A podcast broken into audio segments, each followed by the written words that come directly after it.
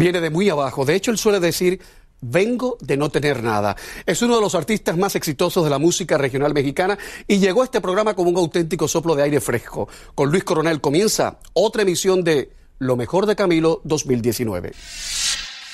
A Luis Coronel hay que agradecerle entre muchísimas cosas, además de la frescura con que, con que se enfrenta esto de la música, que hace una música limpia, blanca, ajena a la ordinariez y la, y, la estridencia que está tan de moda ahora. Me parece que está tan de moda. ¿Es deliberado que lo haces así? ¿Quieres hacerlo así?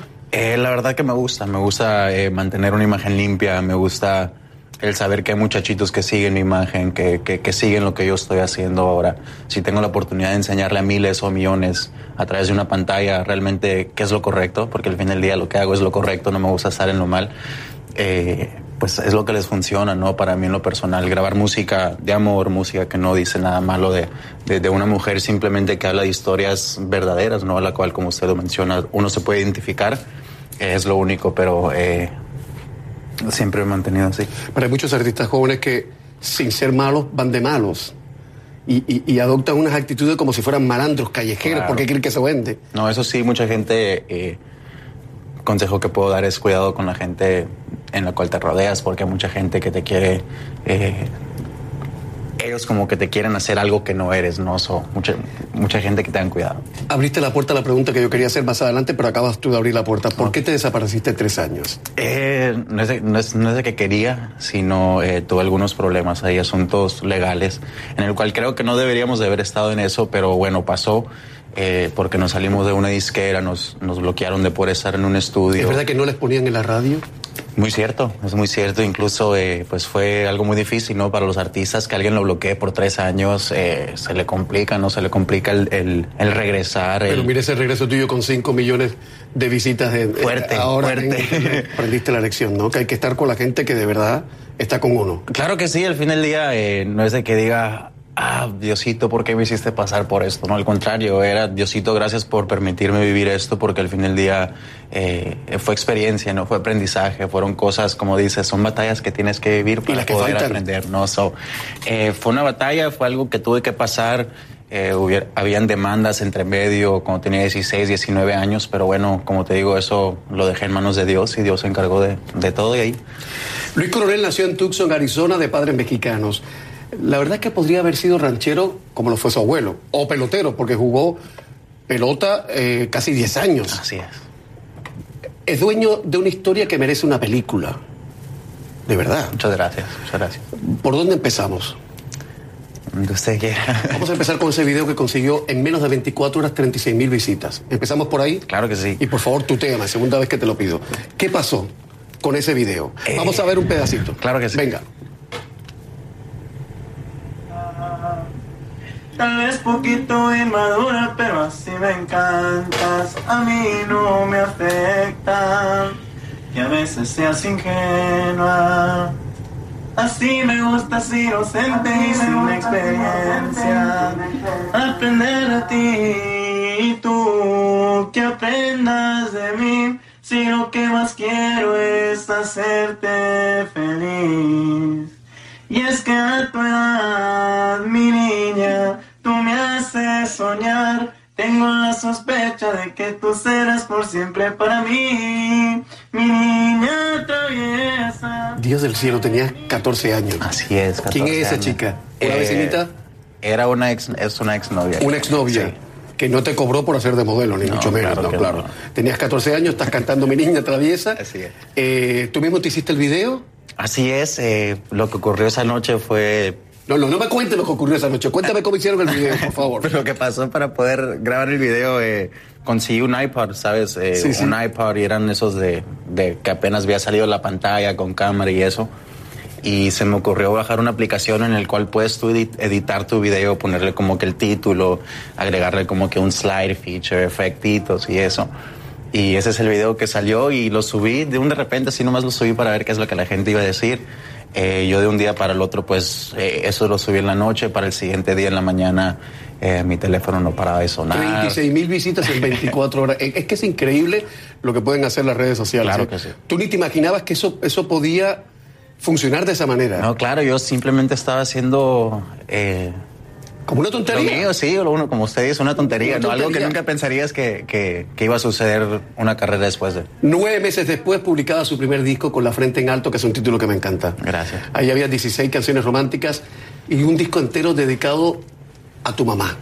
Así es. Eh, pues el disco entero dedicado a mi mamá porque en ese proceso eh, la única persona que tenía eh, que, que realmente era sincera, que realmente eh, se preocupaba por mí, que me preguntaba, oye, mijito, ¿estás comiendo? ¿Estás haciendo esto? Y eran momentos difíciles, Ya- ¿no? ya Porque te tenía- bañaste, porque las madres siempre Ándale. dicen, "Ya te bañaste". bañaste, claro, ya te lavaste los dientes, mijo. Te lavaste los dientes. Claro, no, eh, siempre estuvo presente, ¿no? Y creo que en los momentos más difíciles, eh, porque yo tenía 16 años, ¿no? Eh, firmé custodia para que me llevaran, para que me hi- hicieran lo que quisieran conmigo, ¿no? Así por decirlo. Vamos a ir por partes. Primero, cuéntame cuál es la situación legal de, de tu mamá en estos momentos, porque la mamá de, de, mm, Luis, hasta donde yo sé, no ha podido regularizar su situación migratoria y sigue siendo eh, indocumentada. Aquí nunca, en este canal nunca hablamos de ilegal, Así porque es. los seres humanos no son ilegales. Claro que no. Indocumentada en los Estados Unidos y para la actual administración un peligro nacional. Lo digo obviamente con cierto sarcasmo. ¿Cómo está tu madre? ¿Cuál es la situación legal ahora? Eh, pues mi mamá se encuentra muy bien, gracias a Dios. eh,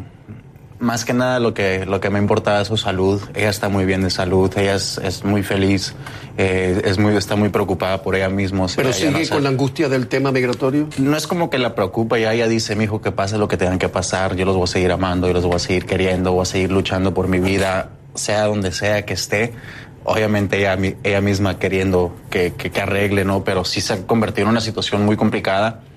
Eh, pero ya no tiene ese, ese miedo de decir, oh, no quiero salir. No, al contrario, mi mamá ya sale, va a las tiendas, trae el Menos mal, mandado. menos mal. Menos mal, ¿no? Menos mal, porque no se puede vivir así. Pero no se puede El ser vivir humano así, no puede no, vivir así obviamente. como una ratonera. Claro. Doña Telma, y qué lindo que Doña Telma haya visto que has triunfado y de la manera en que lo has hecho. Muchas gracias. Eh, Telma Gámez pasó cerca de un mes arrestada en 2017. Llevaba 23 años viviendo en los Estados Unidos como indocumentada. Tengo entendido que tu madre es el motor que te mueve. ¿Realmente es Claro. así? Claro que sí. Eh, ¿Siempre ha sido así?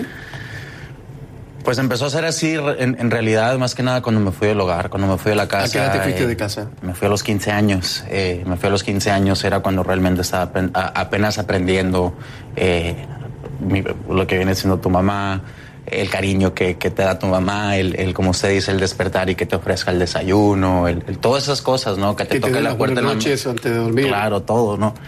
Eh, que fue lo que no, no pasó en mi carrera, ¿no? Cuando tenía esos 15, 16 años no estuvo presente, eso sí me hizo muchísima falta eh, y se ha convertido en una situación donde quiero, quiero que esté aquí, quiero que ella vea eh, qué es lo que estoy haciendo. Como le he dicho, vivo muchas cosas muy, muy, muy bonitas y te lo juro que no quedan las palabras para explicarlas, pero sí como que se siente no 100% cumplidas o 100% vividas en el momento porque no, no está esa persona con la cual quisiera Claro. compartir, ¿no? Que es mi mamá. ¿Tú vives independiente o cuando no estás de gira estás en casa de tu madre? Eh, yo estoy en casa de mi mamá. Yo cuando me más me, cómodo, me ¿no? Uf, es- créeme que es lo mejor. Es lo mejor poder, poder regresar a casa donde, donde te entregan amor sincero, donde te, te van y te apapachan, te abrazan. No hay que dar explicaciones a nadie. A nada, simplemente te preguntan que si en qué te pueden ayudar.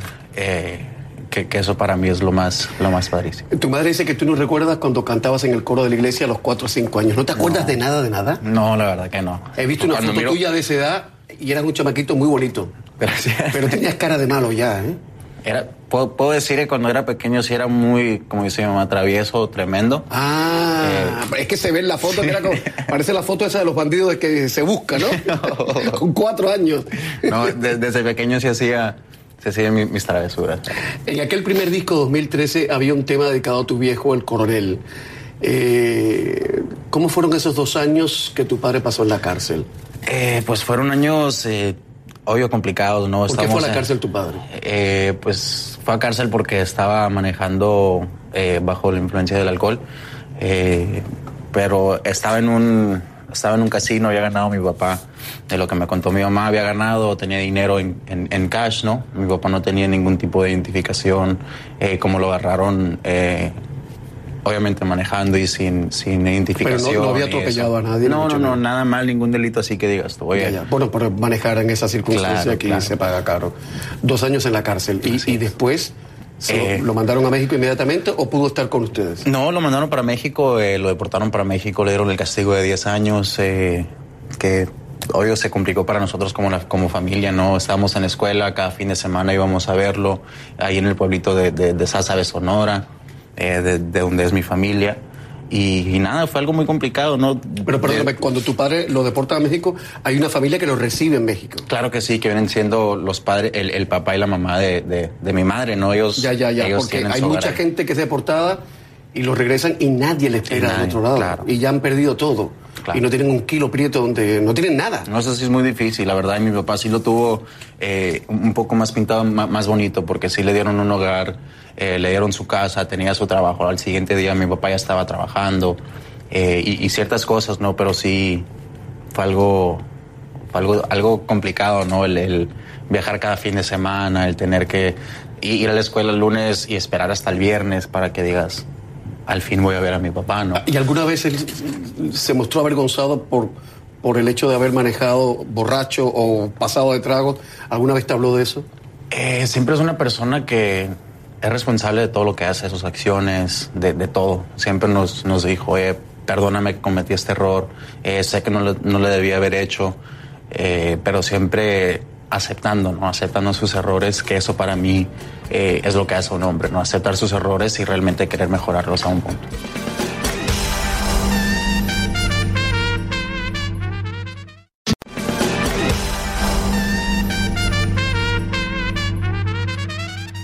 En ese momento en que tu madre se va a México, no sabes si va a regresar, no sabían si le iban a dejar eh, devolverse porque era in- es indocumentada. Así es. Tú y tus hermanos regresan a casa solos esa noche. ¿Cómo fue esa primera noche? Eh, pues fue algo obviamente muy difícil, muy complicado, ¿no? El saber qué es lo que estaba pasando más que nada. Eh, tener que aceptar eh, la realidad fue lo más difícil. Eh, pero estar solos en una casa y, y- y preguntarnos uno al otro, oye, ¿qué, qué vamos a hacer? Eh, y no tener respuesta, ¿no? No tener respuesta y decir, es que no sé qué es lo que voy a hacer, no sé para dónde no sé a dónde, no sé a dónde voltear, que es... Y, y no tener las opciones, que es lo peor. Claro, es muy difícil, eso sí. ¿Era, era, era invierno o verano? Era verano. Menos mal, porque todo eso con frío, yo, yo, yo, como yo odio el frío, vaya. eh, la procesión siempre va por dentro y usted lo sabe mejor que yo. Cuesta, sin embargo, cuesta encajar la imagen de Luis Coronel, de un chico alegre y confiado, pese a que la vida le ha pasado más de una factura. ¿E- ¿Es cierto que más de una vez pensaste en el suicidio? No me gusta hablar mucho del tema, pero sí, eh, cuando tenía mis 14, 13 años, eh, cuando mi papá estaba en la cárcel, cuando nos quitaron el hogar, eh, cuando estaba viviendo, de hecho, en el gimnasio, eh, son cosas que me pasaban por la mente, no, no, no querer nada con la vida, no querer, eh, ya no querer despertar, ya no tener motivo, ya no decir, sabes que ya no tengo por cuál sí llegaba a ese punto. Pero agradezco mucho que la persona que estuvo fue Dios y el momento más preciso, ¿no? Y me dijo, no, no lo hagas. Eh, tienes razón por cuál estar aquí, que viene siendo eh, mi mamá, eh, mi familia y, y- y seguir luchando, seguir trabajando. Vamos a ubicarnos ahora en el año 2012 porque has dicho que eh, viviste en un gimnasio, fueron seis meses, ¿no? Así es. ¿Estaba escondido o, o- o te, te dejaban de guía estar ahí? No, pues era, era la razón por cual estaba viviendo en el gimnasio, porque tenía un amigo que de hecho vivía en ese gimnasio y antes de que nos quitaran el hogar, eh, yo, yo me enteré de su historia, de que vino de- desde Nogales, Arizona, de que no tenía nadie acá en los Estados Unidos como familia, que él mismo se estaba quedando O sea, en el gimnasio. estaba peor que tú, vaya. No, sí estaba pasando por situaciones muy, muy, muy difíciles también, que es Wilber Alden López, eh, que aún sigue siendo mi amigo, fue la persona que me que, que realmente me ofreció un, un hogar y me dijo, Luis, yo entiendo por lo que estás pasando. Antes de que nos quitaran el hogar, yo lo invité para mi casa porque sabía que se estaba quedando en el gimnasio, lo invité a quedarse conmigo. Eh, estaba viviendo como por seis meses, se O sea, enamoró. él se está ahora enamoró. reciprocando eso. Sí, se enamoró y, y se fue con su novia, eh, se movió de donde estábamos nosotros, pero cuando se enteró que mi papá había fallecido, que se le complicó a mi mamá eh, seguir haciendo los pagos para una casa y se enteró que estamos viviendo con una tía, eh, él me mandó un mensaje y me dice, oye Luis, con todo respeto, no quiero faltarte el respeto, sé que estás pasando por cosas muy difíciles, pero quiero ofrecerte mi hogar y me dice, quiero que si quieres puedes quedarte aquí en el gimnasio a vivir. Yo como Oh, que God. no, bro. Como que, ah. Siempre, siempre hay gente que, que está ahí, ¿no? Sí, la verdad que sí, y, y estuvo en el momento eh, preciso, ¿no? Porque mi hermana estaba embarazada, estamos yo, mi mamá, mi hermana, en, en un cuartito, todos dormidos en un colchón y no, no se podía, ¿no? Es, Era que, muy es difícil. que a veces pasan las cosas y no valen guayabas verdes. Después te voy a decir el dicho cubano porque no lo puedo decir en cámara. Eh, tú has dicho, dormíamos los cuatro en la misma cama, una cama ajena, en una casa ajena, porque estaban arrimados, lo habían Claro. recogido los familiares. Eh, en una circunstancia como esa, ¿de dónde se saca fuerza? ¿Sabe? Hay un dicho que siempre nos decía mi papá y, y decía que no te importa el mundo entero, mijo. Tú lo único que, quiero que tú hagas es cuídame tu mamá, cuídame tu mamá, cuídame tu mamá. Y no sé por qué, pero hasta, hasta, hasta la fecha lo único que pienso en- es en ese dicho que mi papá decía es, no importa qué es lo que pasa en el mundo, cuánto tengas, qué es lo que vivas, cuida a tu mamá. Y por eso mi mamá se ha convertido en ese, en ese motor, en esa persona que me inspira, en esa persona que, que, que me da las ganas de seguir adelante, ¿no? En esos momentos pensaba en mi mamá y mi mamá dio todo por nosotros, ¿no? Hasta, los, hasta esa edad que teníamos, eh, dio todo por nosotros, hasta el ya no poder más, hasta realmente decir, ¿sabes qué? Tiro la toalla, ya no puedo. Eh, pero siempre fue una mujer muy fuerte, luchadora, Lo sigue siendo. y lo sigue siendo. Lo sigue claro. siendo. Hay que decir que el- la casa que ellos perdieron porque ya no podían pagarla era una casa muy humilde. Creo que es la- las, ca- las casas de, de los parques de tráiler Así es. en cualquier ci- circunstancia, en cualquier país son muy humildes, pero en los Estados Unidos, que es el país más rico del planeta, vivir en, una, en un- un- un- lo que llaman aquí un parque de tráiler, casi siempre son personas muy humildes. Aunque hay parques de tráiler espectacularmente bellos, Claro. que lo he visto en las zonas turísticas, los hay y uno dice, wow, que, que... Pero son casas muy humildes. Si uno pierde esa, esa casita porque no ha pagado, no ha podido pagar, imagínense ustedes, ¿cómo va a soñar con un apartamento eh, de hormigón, de cemento más fuerte? Imposible, o sea, estás en la calle. Estás- o sea, tú sabes lo que es estar en la calle, a ti nadie te puede hacer cuento. Claro que sí, y y fue de, de un día para el otro, así fue un de repente, así. eh, mi mamá estaba trabajando, incluso mis hermanos estaban en la escuela. Yo ese Ella día. fue la que te dijo, tenemos que irnos. No, incluso yo fui el que le marcó a mi mamá para decirle que le habían cerrado la puerta del hogar. ¿Ella qué dijo? Eh, salí de la escuela, me dijo, me dijo, pues le hablé a mi mamá porque la- estaba la chapa, pues, un, un sign amarillo Ah, así en la puerta. bloqueado ya. De esos de que te Sí, pone sí, sí, sheriff sé, y dice, ya no puedes entrar, que todo lo que está dentro de la casa es, es propiedad de nosotros. Le marqué a mi mamá, le dije, ma, ya perdimos todo, ya nos cerraron el hogar, ya no tenemos nada. Y mi mamá, te lo juro que viví, ella trabajaba como 45 minutos y en 20 minutos mi mamá estaba en la casa y dice, ¿qué? ¿Qué pasó, mijito? ¿Cómo? Eh, marcamos y nos habían dicho que sí, que nos habían quitado el hogar por, por retrasos de pagos, que era algo complicado, ¿no? Con todas las cosas dentro. Con todo lo que se estaba viviendo, de, de perder a mi Claro. papá, de mi mamá trabajar sola, de nosotros ya no ir a la escuela, de nosotros pues eh, estar alejados un poco de todo, ¿no? Porque estábamos sufriendo, pasando eso de, lo de mi papá. Eh, pero sí se complicó un poco, la. Pero pudieron sacar sus pertenencias de adentro. Eh, no nos dejaron, no nos dejaron, no nos permitieron. O sea, de se hecho, fueron con lo opuesto. Nos fuimos con lo que teníamos, pero sí hubo un día en el cual yo definitivamente no pude eh, aguantarme las ganas de querer ir a agarrar algo que sí estaba ahí adentro, que significaba mucho, que es una cajita eh, dorada de mi papá, donde él obtenía todos, todas sus cosas, o sea, tenía trenzas, donde él se dejaba crecer su pelo, se cortaba las trenzas, las ponía y las aguardaba. Eh, tenía relojes de los relojes de lujo que él se dio para él mismo. Tenía cartas de donde nosotros le mandábamos a él cuando estaba encerrado. Solo lo único que entramos para atrás a poder agarrar era, era esa cajita. ¿Y la- y yo coger? que entré. Sí, claro, quebré la ventana de la puerta eh, principal para poder O entrar. sea, un home invasion con todas las de la ley. claro, claro, y con, con todas las Con todas las de la con Y, tienes la cajita guardada. Claro, ya la, la tenemos con nosotros. sí. Me alegro infinitamente lo que te está pasando. Muchas gracias. Thank you. Y que siga. Gracias. Luis Coronel creció con la música de Vicente Fernández Padre, de Valentín Elizalde, de la banda El Recodo, Joan Sebastián y un largo etcétera. Ha publicado hace poco un nuevo sencillo cuyo título es No es que me gustes y va acompañado por la séptima banda. Ya probó suerte como solista, como presentador de televisión y ahora prepara su cuarto álbum de estudio. Buena suerte. Ya volvemos.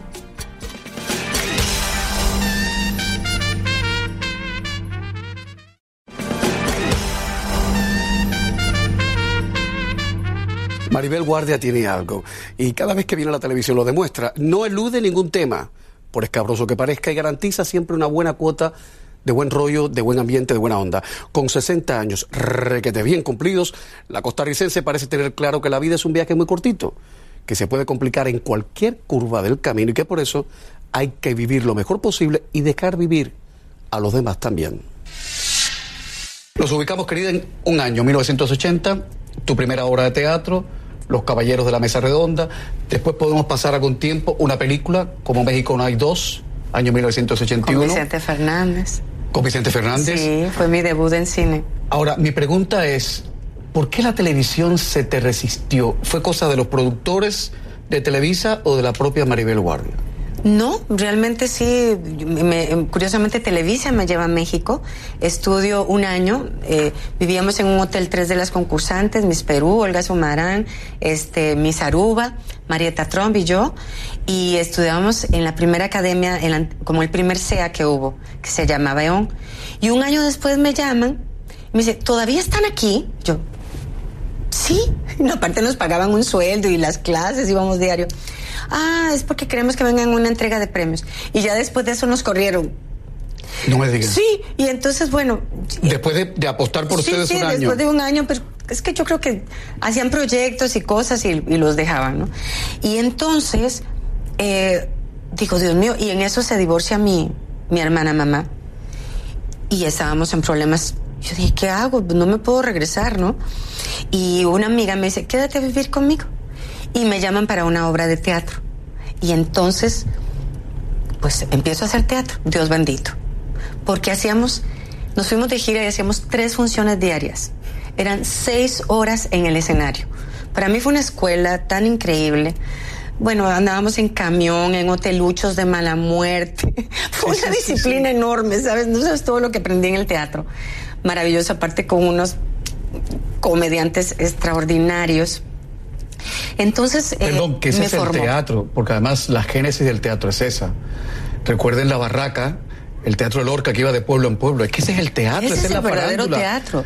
Y, y, llegar, bueno, no sabes las palizas. Yo me acuerdo que una vez fuimos a un escenario que era como un pueblito y estaba yo actuando y pasó un cerdito corriendo. En escena. en escena. y la gente diría, bueno, parte de él. Cerdito, ¿qué es eso? Se había escapado ahí de un ranchito y se había pasado. Fue genial, fue genial, inolvidable. Entonces, bueno, aprendí mucho en el teatro y seguí haciendo obras de teatro y fue cuando me llamaron para hacer como México no hay dos, con don Vicente Fernández. Y resulta que eh, le hablo a mi mamá a Costa Rica, mamá, pues ya hice una película, tienes que venir al estreno. Entonces viene al estreno mi mamá, ya está eh, sentada, y en eso me dice, mijita, voy a ir a hacer pipí. Se va a hacer pipí. Cuando regresa ya había acabado mi escena en la película.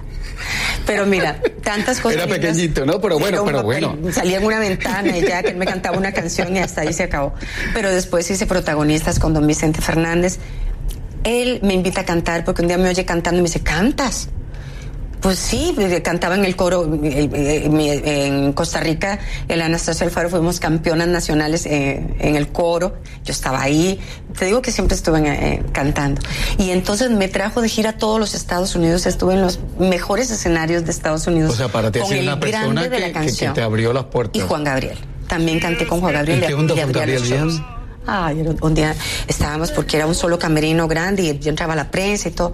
Y entonces me acerca y me dice, ¿verdad que tú tienes los pies planos? yo, no, yo no tengo los pies planos. Dice, algún defecto tienes que tener. yo feliz de que me había echado aquel piropo. qué, qué maravilla. Este, Y bueno, ya después viene la gran oportunidad de mi vida que fue Terror y Encajes Negros. Ahí viene el premio. Con Don Luis Alcoriza. La diosa de plata como mejor actriz. La mejor actriz. ¿Qué significó trabajar con un director como Alcoriza? Alcoriza era un tipazo, pero la disciplina que tenía era impresionante. Yo voy al, al casting y entonces... ¿Tú vas porque te enteras de eso o alguien te invita? No, no, me lleva una, representante que tenía Blanca Estela Limón, y, pero fueron todas querían ese papel, era un papel importantísimo, aparte se, veía que iba a estar pues en las premiaciones y todo. Y llega don Luis y me, me dice, no, no me gusta el color de tu pelo. A mí me gusta rojo, no sé qué. Y bueno, total me dice, ese es el libreto. Quiero que lo traigas mañana aprendido de memoria toda la historia de la película. comprenderás que me salí de ahí a estudiar toda la noche y me aprendí de memoria toda la película. Llego. Te estaba poniendo a prueba, seguramente. Sí, de la disciplina y la, la entrega que tiene que tener un actor. Y llego y ya. Eh, la escena tal. Me daban un pie y yo le decía toda la escena. La escena tal. ¿no? Y cuando terminé me dice: Esto, yo, esto, papel. ¿Qué hiciste? No, no, no, bueno, yo. Luis Alcoriza era una estrella internacional. Quiero decirte que no tenía dinero porque no le importaba. Entonces, pero lo invitaban de Europa, los grandes estrellas de Europa lo invitaban a su casa, le mandaban botellas de vino. Vivía del arte, pero la gente lo amaba y lo admiraba muchísimo. Y su esposa, que era un encanto, que había sido una estrella, eh, en México se enamoraron terriblemente, me contaban sus pasiones. Sus Yo creo que México de le debe, le debe le dé una revisión a su obra, ¿eh? porque fue un hombre muy grande, muy grande para Bueno, el cine mexicano y latinoamericano. Sí, como de hecho esa película a cada rato me llaman a festivales, la de Terror en Cajes Negros, porque fue un género policíaco, ¿no? Eh, que como que no se hizo mucho de terror y, y- y- y violencia y no sé cuánto. Y, bueno, y, y fue una experiencia trabajar con Oye, ¿qué pasa cuando tienes un compañero que no tiene el mismo nivel, el mismo nivel actoral tuyo, ni tiene el rigor de trabajo tuyo? Es decepcionante, ¿cómo uno encaja eso? Sí, sí, es decepcionante, la verdad, porque eh, pues es muy importante la puntualidad. Por ejemplo, en las telenovelas, si un compañero falta, se retrasa toda la novela y es un horas de trabajo que se caen que afecta a, a- Y si, a y si todo. alguno va de chulo, porque me imagino que con esa imagen tuya que Dios te ha dado, si alguno va de chulo, como, porque me imagino que, no sé ahora que hay más, hay más conciencia de lo que estamos hablando, pero estoy hablando de hace 20 años, me imagino que los machos cabríos dirían, yo soy el, el- el- el- el guapo de la película, yo corto aquí el bacalao y esta niña es un bomboncito. Mucha gente se ha pasado contigo, se ha, pro- ha cruzado la raya. Mira, yo creo que la- el, el- el- el coqueteo siempre ha existido. No, entre eso un es maravilloso. No, eso es maravilloso, Sí, pero es que ahora El ya. flair es maravilloso. Pero ahora ya no se puede. Si No, un hombre le no se coquetea a una mujer o le dice que está guapa y me está yo acosando sé, yo sé. sexualmente. Pero el flair es muy lindo. Pero es Sí, muy sí, lindo, sí. claro, eso siempre ha existido. Y yo creo que eh, en la mujer está, y siempre ha estado, el decir sí o no. Enseguida, la cantante mexicana Diana Reyes, que lo tiene claro, dice que lo mejor es decir no voy jamás a fiestas privadas. Ella sabrá por qué.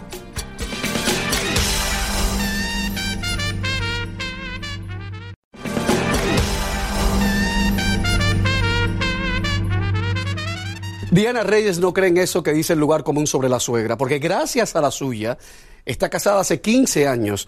Lo que parecía una historia imposible terminó en boda. Diana Reyes enfrenta la vida como viene. No le quita importancia a ese problema que compromete su vista, una deformación de la córnea.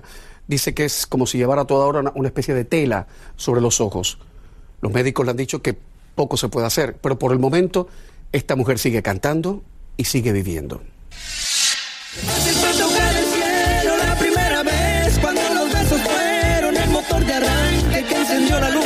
Se desaparece. Así se conveniencia, aceptando todo sin hacer Diana Reyes, ¿es cierto que te casaste con tu pareja por los papeles y que ya llevan juntos más de 15 años? Es que mira, si yo te contara eso es una historia bastante larga. Bueno, a, a ver, achícamela, pero, pero quiero decir, cuando tú viste al Señor, tú dijiste, esto es un paso para regularizar mi situación migratoria ya, o le viste algo. No, no, no. ¿No le viste nada? Eso era completamente. de- eh, yo trabajaba con, con su mamá. eh, eh, este, ¿Y la mamá con- te caía bien? Con ahora mi suegra, ¿no? ¿Y- y se llevaban Eh, bien ya? Muy bien, era mi manager. Ella era mi- yo, no, yo lo Oh. conocí a él gracias a mi suegra. Yo conocí primero a mi O sea, suegra. tú ibas desbrozando el camino sin darte cuenta. Exactamente. Ya. Entonces después sufro una situación de alguna manera donde me estaban, este, ¿cómo te dijera? Eh, yo, yo trabajaba con visa de trabajo y de repente, bueno, así como que ya no estaba contenta con, con el método, ¿no? Que usábamos para trabajar y dije, definitivamente ya no quiero trabajar así. Entonces dije, voy a buscar con quién casarme para regularizarme y no estar así. Entonces mi suegra me dijo, ¿por qué no hablamos con mi hijo? Ay, le dije, pero si tu hijo es tan feo y me cae tan mal, ¿no? Pero mira, cae más rápido una, una hablador que un cojo. Entonces le llamamos y le pedimos el favor. ¿no? Que si me podía echar la mano, porque y tal. Y entonces él dijo como, sí, yo le hago el favor a esta muchacha, Pero, no tú, pero tú, tú y él no tenían ningún approach así, se hablaban hola, hola y ya. Sí, era como muy... Pero era- por- porque él era muy tímido. Él no vivía en Chicago, él vivía en Arizona. Y entonces Ah. él era muy especial. Cuando él llamaba a la casa de mi suegra, yo le contestaba y él decía como, me pasas a mi mamá, pero no decía ni buenos días, ni buenas tardes, ni- muy súper seco y grosero. Y entonces Ya, ya. por eso es que me y, caía y eso mal. no te parecía sexy, no, no. No, para No, nada. para nada. No, no, no, a mí no me caía nada bien y yo aparentemente tampoco le caía bien a él. Pero cuando le pedimos el favor, accedió de muy buena manera y ahora pues ya estamos a punto de cumplir 15 años de casados. Digo, Sí, es porque seguimos juntos. Pero es, es- es- es para una película de Hollywood, de No, y verdad. si yo te contara todos es los para una pasos. película. Eh, me gustaría, si estuviera con el micrófono, que viniera y contara él su versión. Porque me acaba de decir fuera de cámara, Diana, que nadie la protege como, como él, como su marido, y que no quiere trabajar con nadie que no sea él. Así es. La verdad es que sí, es que él es único, me cuida todos los detalles, sabe lo que me gusta, sabe lo que no me gusta y siempre... Además, me, han dicho que, que, que, que tú eres una gran cocinera, que estás cocinando todo el tiempo y que lavas los platos. ¿O eso es fake news? No, eso fue una pequeña mentira, porque el que cocina es él. El que cocina, es cocina rico, de verdad? Pero yo lavo los platos, ese es el trato. Un año de tu vida, 2015, y una canción, Ya no creo en los hombres. Así es. Eh, eso fue como una, una carta de presentación, una declaración de, de, de principios, ¿no? Eh, Fue tema de novela, Fue o sea, fue una canción que pegó muchísimo. Sí, fue, fue una, eh, una sorpresa para mí. Yo creo que esta carrera de repente te sorprende con muchas cosas, aunque sientas que ya hayas vivido muchas cosas, de repente vives cosas que dices, wow. eso es lo bueno, ¿no? eh, de- qué maravilla. De repente me llaman para, para grabar un tema de novela. Yo me imaginaba que iba a ser en mi género, que era o banda, o norteño, o duranguense, cualquiera. Y de repente la productora me dice, no, va a ser en pop, en balada pop. Y yo, ok.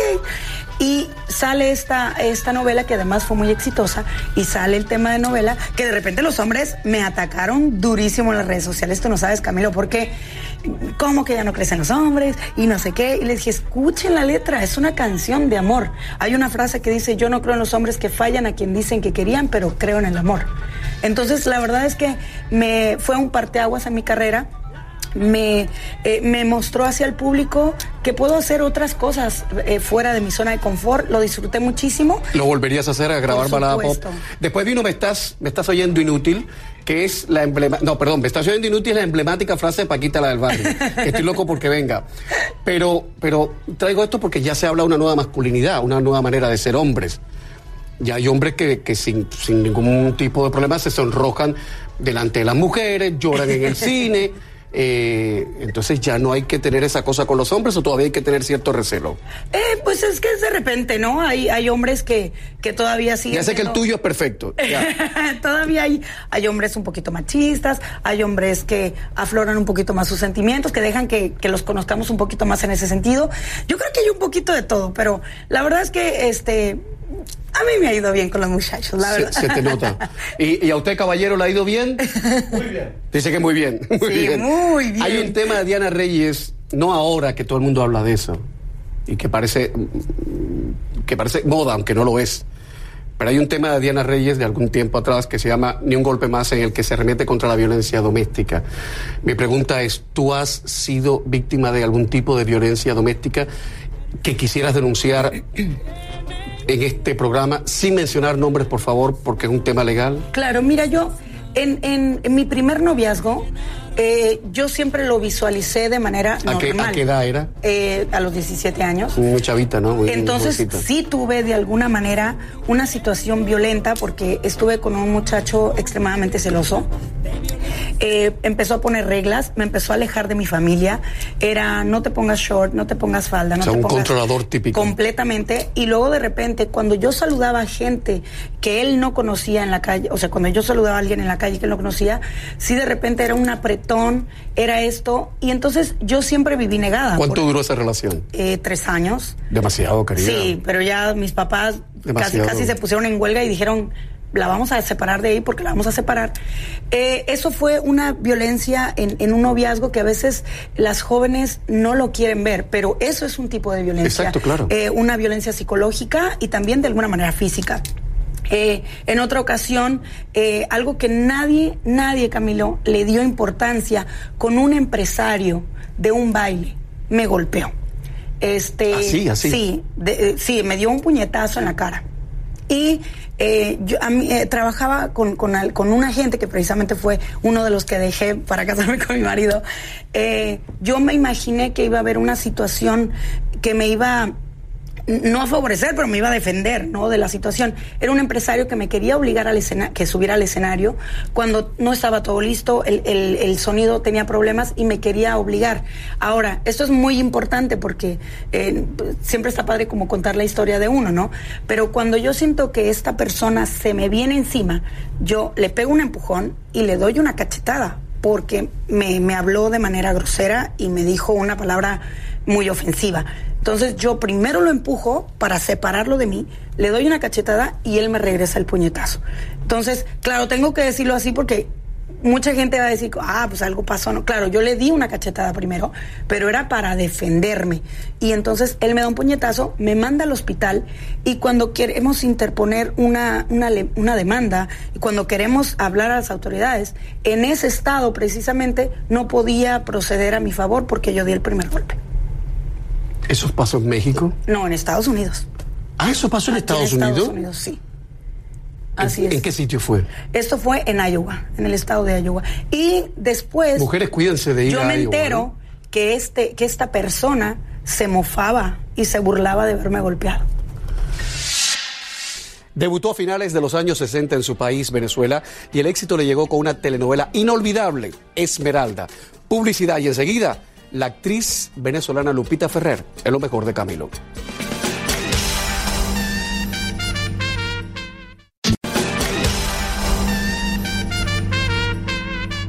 El punto final lo pondrá la reina de las telenovelas. Lupita Ferrer celebró en Camilo sus más de 50 años de carrera, repasó hasta donde quiso su vida. Hay que decir que debutó en teatro con Hamlet, su primera novela no fue Esmeralda, la que la hizo famosa, sino Donde no llega el sol, emitida en 1967 por Radio Caracas Televisión. En el 71 llegaría Esmeralda y de la mano de José Bardina consiguió el éxito más rotundo. El día que nos visitó se llevó al final una muy grata sorpresa. Van a verla enseguida. Buenas noches tengan todos y de corazón, feliz Navidad.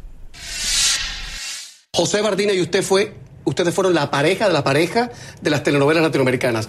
Respóndame con sinceridad, ¿no hubo nada más allá entre usted y José Bardina que lo que veíamos en la tele? No, no hubo más nada. No hubo más nada. Eh, mira, Camilo, él era un gran actor y era eh, el mejor galán que yo he ¿Y conocido. era buen compañero? Era buen compañero, pero era un hombre muy divo también. O sea, que era, era, Era, batalla de egos entonces. Era batalla de egos. Oiga, pero qué pareja más Y linda, ¿eh? si a mí, por ejemplo, me hacían, imagínate, yo jovencita empezando en la televisión, si a mí me hacían un close-up más que a él, él iba corriendo a producción y lo decía. Bueno, pues dígame. Pero yo lo quise, lo respeté muchísimo y había una magia entre No es nosotros. que se notaba, ¿eh? Eran, no dos seres mm, tocados por los dioses para estar en la tele. Nosotros tenemos aquí la bendición de tener a alguien que, que le quiere mucho a usted, que le respeta mucho a usted. ¿Sí? Y es a su hijo José, que trabaja con nosotros en CNN, y que le hemos pedido que venga esta noche y que le entregue no estas flores. ser.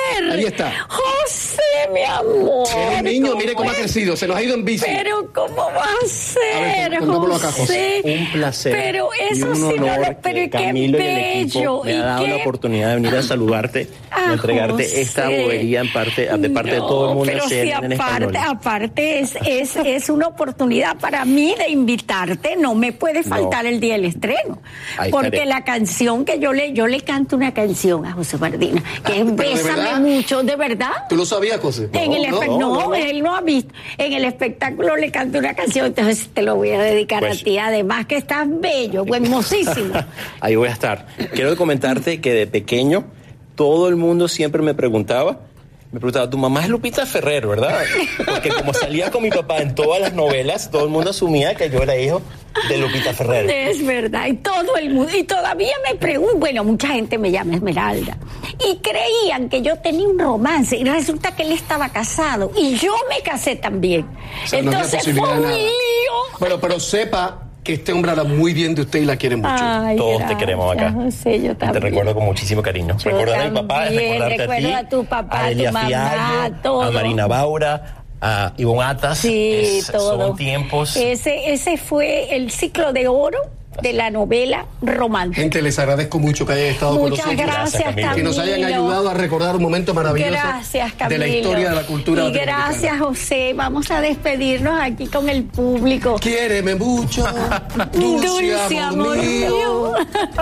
Muchas gracias, muchas gracias. Buenas noches y buena suerte tengan todos. Chao.